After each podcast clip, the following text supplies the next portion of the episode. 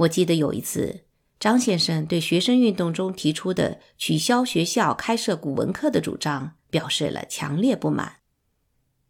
有一份较有名的杂志出了一期专号“打倒孔教”，这使张先生非常愤怒。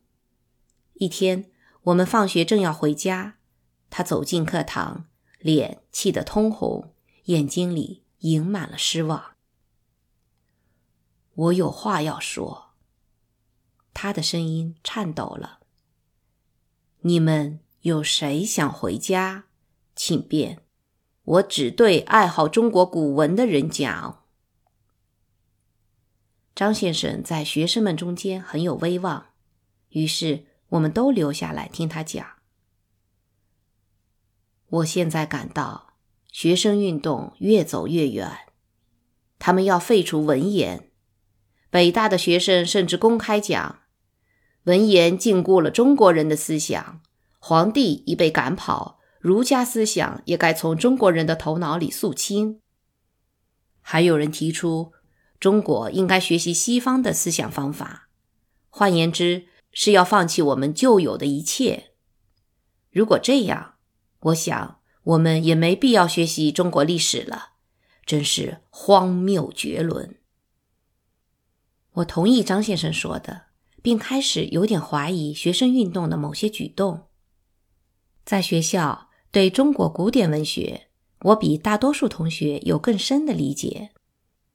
我特别喜欢形式别致、哲理明晰的孟子，他的基本理念是仁义，即人对他人有一种责任感，像大禹治水。他说：“如果看到有人溺水，”就该感到濒临灭顶之灾的，好像是自己。孟子中有许多劝诫为他人谋福利的训诫。有一次，张先生说，孟子中有许多类似于现代民主国家的政策。孔子教我们尊老爱幼，而孟子提出社会应该赡养老人、施教青年。孟子也是凡人。他曾对国君讲：“衣食足而后知礼节。”国家的功德在于让老百姓过上好日子，这不是很现代的观念吗？以我当时的年龄，还不能完全弄懂孔子、孟子的学说，可我钦佩张先生的学问见识，所以能牢记他所讲的。他常让我们在作文课上写信，说。这种方式可以活跃我们的思想，因为女学生不太愿花功夫写长作文，可极爱写长信。他给我们出过不少古怪的题目，并鼓励尽可能往长写。有一次，他让我们给总统写封长信；还有一次，让我们给月亮写信。我写给月亮的信得到表扬。我记得在两节课的时间内写了三千字，把所有想到的都写了进去。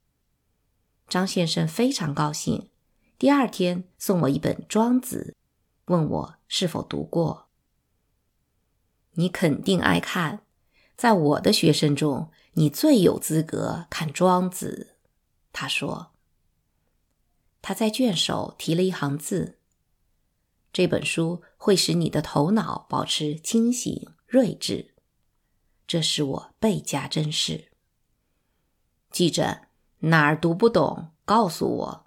我最爱读《庄子》，你肯定也会越读越着迷。我不知是被他的介绍还是书本身迷住，几个月里，我常常每天凌晨四点爬起来读《庄子》。读完《庄子》，我开始能看清无形无色的美的事物了。我能看见我的白日梦。我常一坐就是几个小时，静思冥想一些以前从未理会过的意念。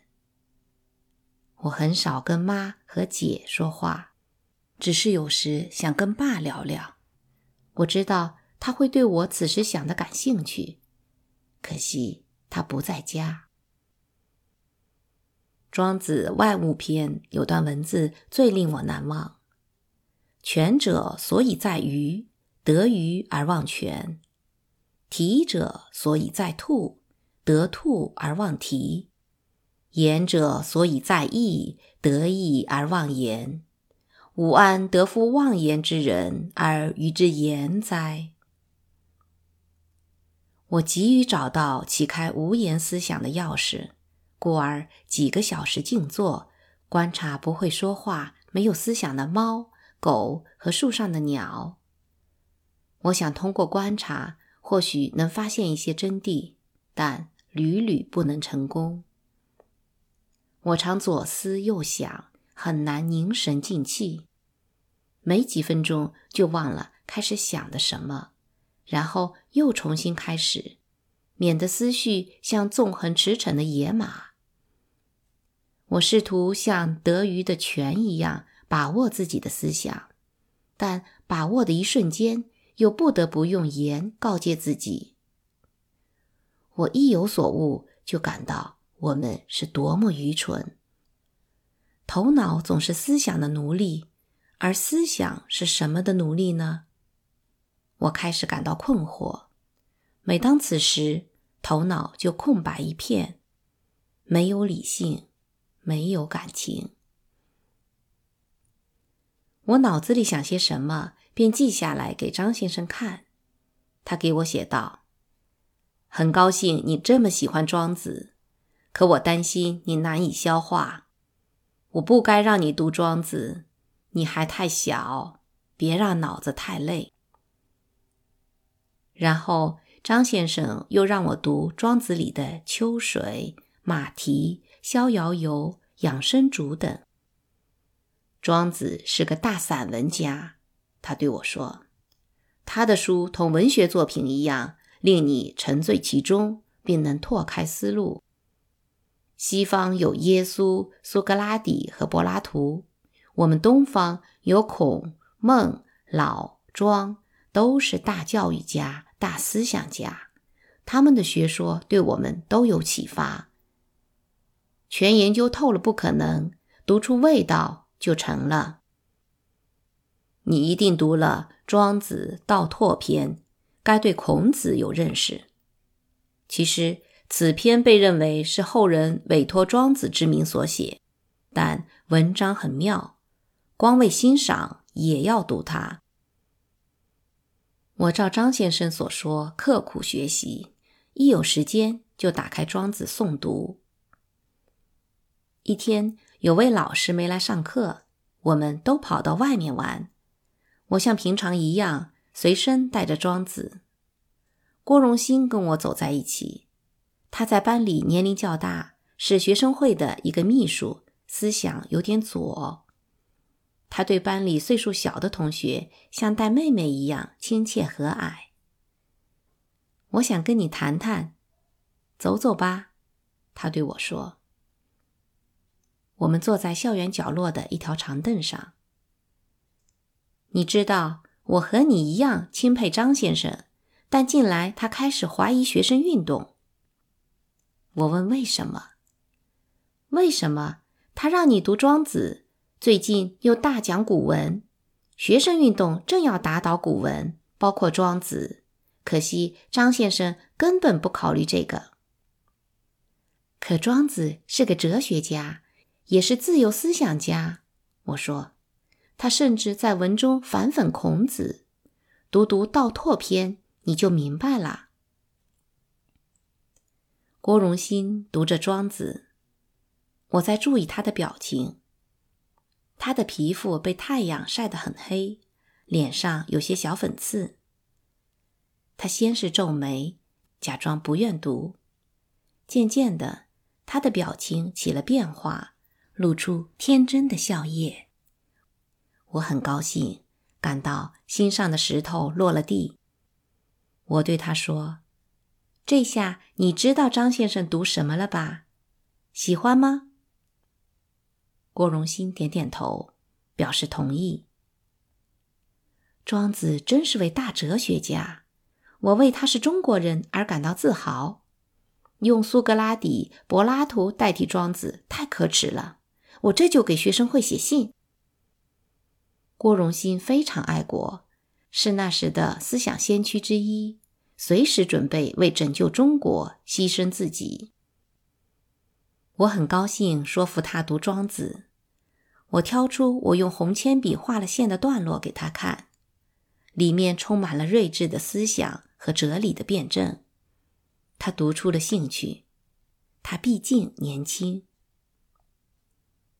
此后，他去给许多同学讲《庄子》，劝他们也来读。单纯虚心使他的个性迷人，而且这也是当时许多领导者的品德。一天，他告诉我，从北京的一位朋友那里听说，北京大学著名的胡适教授留学西洋时翻译了《庄子》。庄子是那么奇妙，而我险些出了差错。他说：“我见他眼里盈满了泪水，那泪光后面一定有些我们看不到的东西，一定非常美。”几年前，我听说郭荣鑫被山东一个军阀杀害，因为他是共产主义者游行的领导人。张先生在第二次世界大战开始前一年，在南满被日本人杀害。写到此，我仿佛听到张先生在用浑厚的声音诵读《庄子·秋水篇》：“秋水时至，百川贯河，经流之大。